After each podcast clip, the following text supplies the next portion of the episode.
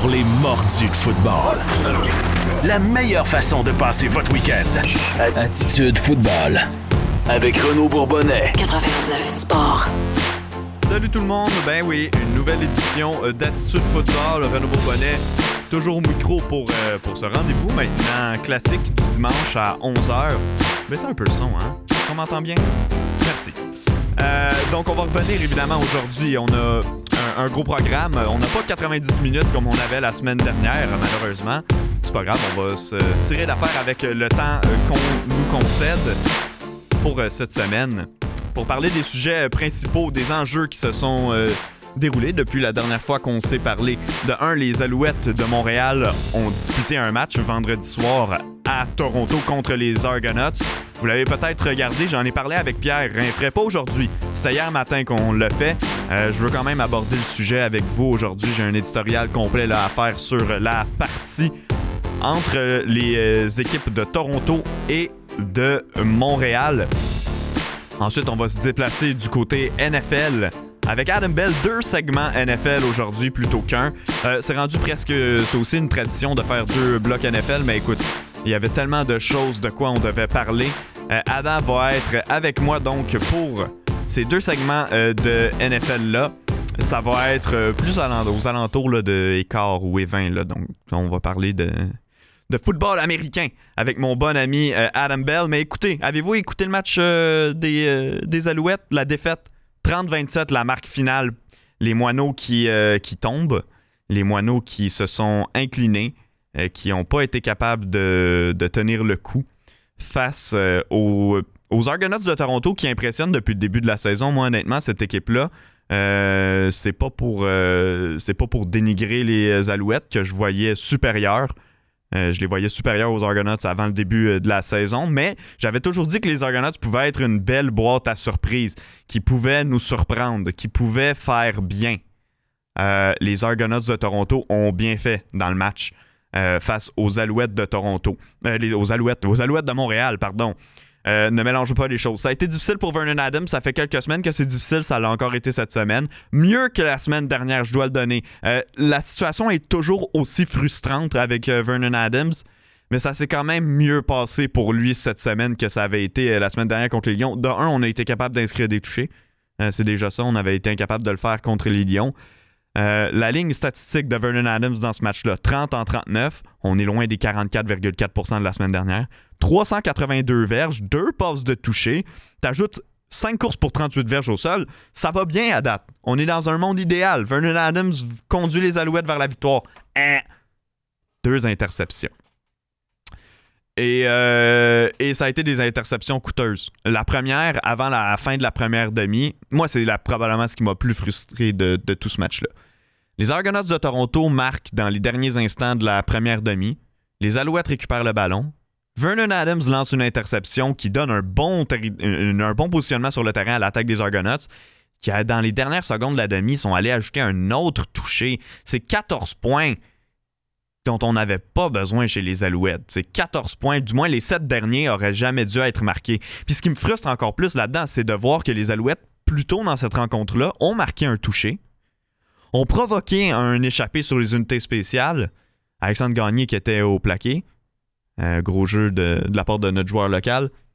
Euh, probablement son plus gros jeu cette année jusqu'à maintenant, en fait. Provoque un échappé, les Alouettes le recouvrent et on doit se contenter. Le recouvre profondément en territoire des Argonauts, là. Et ils doivent se contenter d'un placement. Euh, si tu regardes les deux situations où les revirements ont été créés pour les deux équipes en première demi, les revirements avantageux, il y a une équipe qui a réussi à aller chercher un touché. Il y a une équipe qui a dû se contenter d'un placement. Ça fait une différence de 4 points. Si tu regardes la marque finale, ça s'est terminé par 3 points. Donc oui, les Alouettes ont possiblement échappé la rencontre là. Mais c'est pas comme si on n'avait pas eu d'autres occasions. En fin de match, euh, les Alouettes ont l'occasion de monter le terrain, ont l'occasion d'aller marquer, peuvent en fait euh, aller faire très mal aux Argonauts euh, de Toronto. On lance une autre interception pour Vernon Adams. Puis pour les deux interceptions, je ne l'ai pas mentionné pour la première, mais assumez-le maintenant quand, je le dis. C'était des passes qui avaient aucune raison d'être lancées. C'était pas des belles, des, des passes, c'était des interceptions qui n'avaient pas lieu d'être. Euh, donc, dommage pour Vernon Adams qui n'a pas été capable de livrer la marchandise à ce niveau-là encore une fois cette semaine.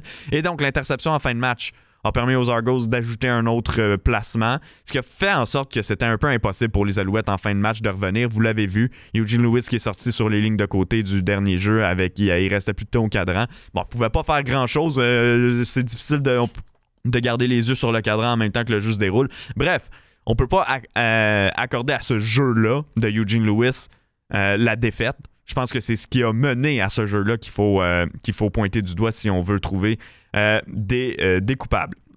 On regarde les autres joueurs des Alouettes, ceux qui ont bien performé dans ce match-là. William Stanback, quatrième performance de 100 verges au sol cette saison. c'est son record en carrière. Il y a 4. Il l'avait fait en 2019. c'est forcé d'admettre qu'il va le dépasser d'ici la fin de la saison. J'ose croire des Alouettes. Il reste encore énormément de football. Si euh, William Sembach n'est pas capable de réussir une autre prestation de 100 verges, c'est parce que ça va se passer très mal pour, euh, les Alouettes. Euh, dans ce match-là, par contre, j'ai senti que les Argonauts, à, certains égards, concédaient le jeu au sol aux Alouettes. On leur relaissait, on leur a dit Vous êtes capable, vous êtes bon pour marcher, on n'a pas le goût de se mettre dans le chemin de William Stanback, allez-y. Mais si vous voulez gagner ce match-là, et je le dis souvent pour n'importe quel match de la LCF, il faut que tu sois capable de passer si tu veux gagner. Et euh, les Alouettes, oui, ont accumulé des verges par la passe, mais ont fait des erreurs par la passe et c'est ce que les Argonauts voulaient et c'est de ce, de quoi les Argonauts ont profité pour se sauver avec euh, la victoire.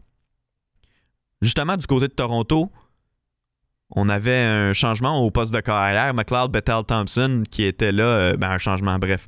On alterne régulièrement, disons que les blessures n'épargnent pas cette équipe-là. Euh, là, c'était McLeod Bethel Thompson, 13 en 19, 210 verges, de toucher. Et la clé, la clé pour la victoire des Argonauts, aucune interception de Macbeth dans ce match-là.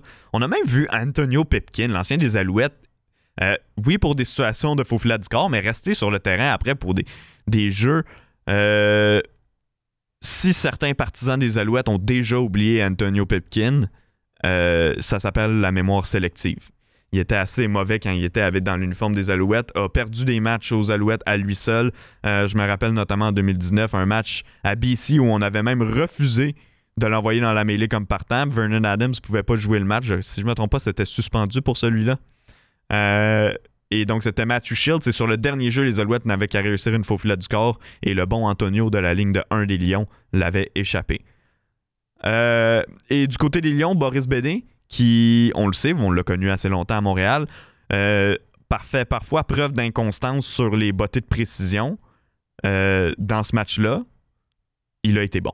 3 en 3. Bon, je sais que le plus long était de 37 verges, c'est pas exceptionnel. Reste quand même qu'on a vu Boris parfois rater des gros bottés avec Montréal qui ont coûté des gros points à Montréal. Puis en début de saison, on l'a vu le faire aussi avec Toronto. Donc, euh, écoute, tant mieux pour Boris Bédé, tant mieux pour les Argonauts qui euh, prennent une sérieuse option sur la division S, même que je vous dirais qu'en date d'aujourd'hui, j'ai pas le choix de dire que les Argonauts sont mes favoris pour l'emporter dans l'Est.